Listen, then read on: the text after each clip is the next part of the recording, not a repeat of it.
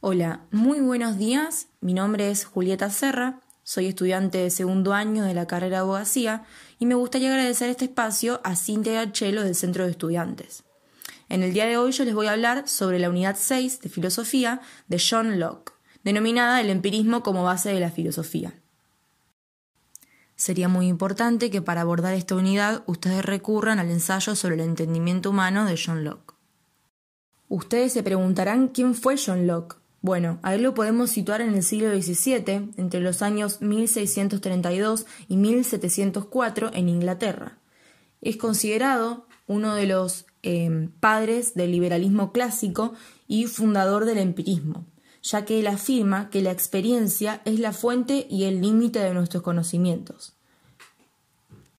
Ahora bien, dentro del período de la historia del pensamiento conocido como filosofía moderna, es decir, aquella filosofía que se sitúa entre los siglos XVII y comienzos del siglo XX, eh, y asociada con la modernidad o desarrollada durante la Edad Moderna, eh, podemos distinguir dos tendencias o corrientes filosóficas, la continental o racionalista y la inglesa o empirista, donde con seguridad podríamos decir que John Locke se encuentra en eh, la segunda, es decir, en la empirista. Junto con su antecesor, Francis Bacon, se propuso refundar el método científico que hasta ese momento se encontraba regido por nociones recibidas de la autoridad y la tradición, por la escolástica medieval, que, según Locke, se, se reducían a juegos lógicos y lingüísticos sin conexión alguna con la realidad. Entonces ahora la verdad tiene otro color, otro carácter, tiene otro fundamento, la experiencia.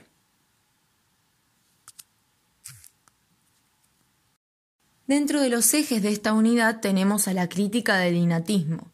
Por innatismo se entiende a la afirmación de que en el ser humano existen, desde su nacimiento, determinadas ideas o principios que se encuentran, por lo tanto, en la propia naturaleza humana antes de toda experiencia.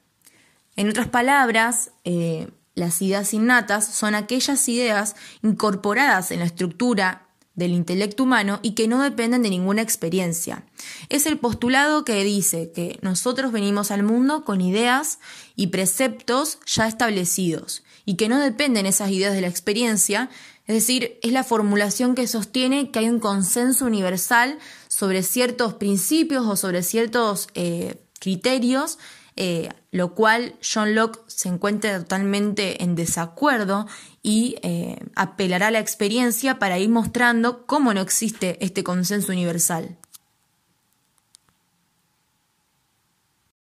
Para contrarrestar esta idea, Locke desarrolla ejemplos y uno de ellos es la idea de Dios, dice Locke. ¿Cómo puede ser que existan ideas innatas si la idea de Dios en distintas sociedades y en distintos momentos es distinta. Dice, si en algunos existe una determinada concepción y en otras sociedades existen concepciones totalmente distintas, ¿cómo puede ser la idea de Dios una idea innata? Dentro del segundo eje de esta unidad tenemos al concepto de idea, es decir, ¿qué entiende por idea Locke? Bueno, Locke dice que la idea es todo contenido mental.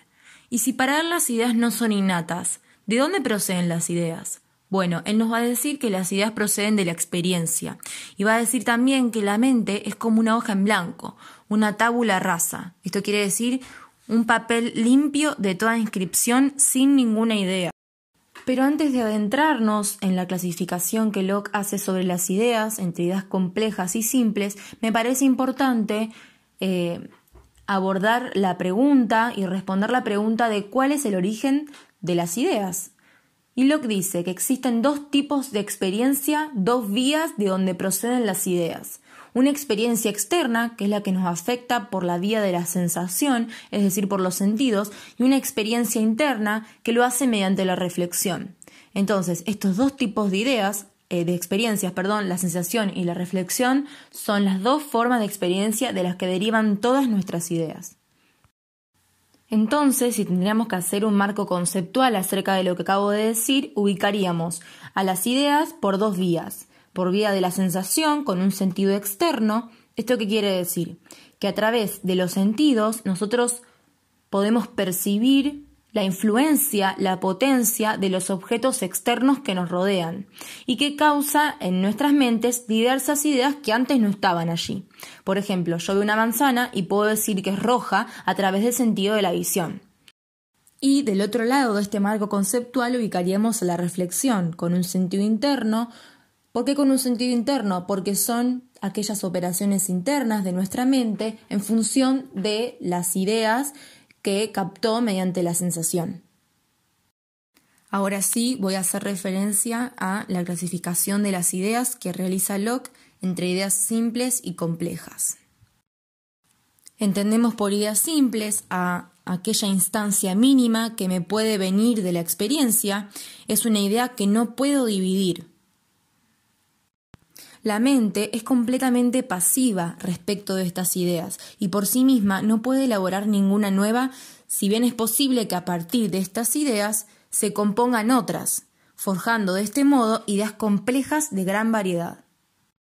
Son ideas que por sí mismas no se pueden dividir, son los átomos de la percepción, dice Locke.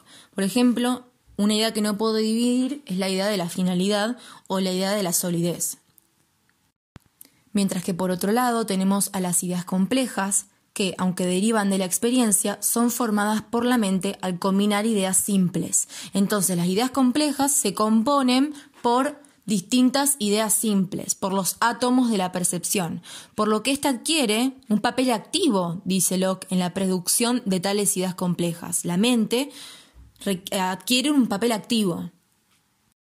Un ejemplo de ideas complejas sería la idea de martillo, que se puede dividir en tamaño, solidez, es decir, en distintas ideas simples. El tercer eje de la unidad es el que hace referencia a las cualidades primarias y secundarias. Es principal o primordial poder distinguir entre idea y cualidad.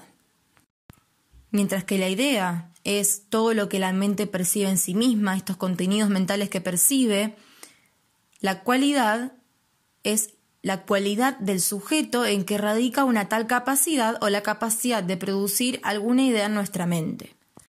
Mientras que las ideas son sensaciones o percepciones, las cualidades son capacidades del objeto para producir en nosotros alguna idea.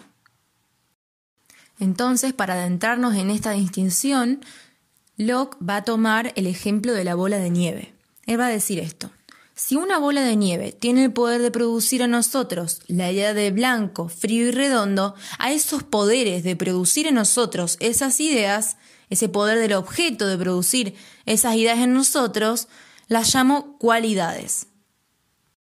Ahora sí, hecha esta distinción entre ideas y cualidades, voy a adentrarme a los dos tipos de cualidades que Locke diferencia y distingue, es decir, las cualidades primarias y las secundarias. Las cualidades primarias son aquellas cualidades que tienen los cuerpos en sí mismos, dureza, tamaño, extinción. Son esas cualidades que están en los objetos. Mientras que las secundarias son los efectos que puede generar ese cuerpo.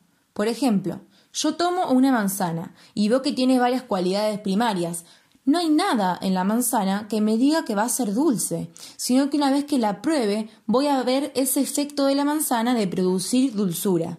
Entonces, las cualidades secundarias son las capaces de producir efectos en otro cuerpo, es decir, en mí, al probar a la manzana. Bueno, con esto doy por finalizado el podcast. Espero que les sea útil, lo puedan utilizar para afrontar la materia y les sirva muchísimo. Eh, muchas gracias de nuevo a Cintia y a Chelo y bueno, espero que les sirva mucho. Cuídense.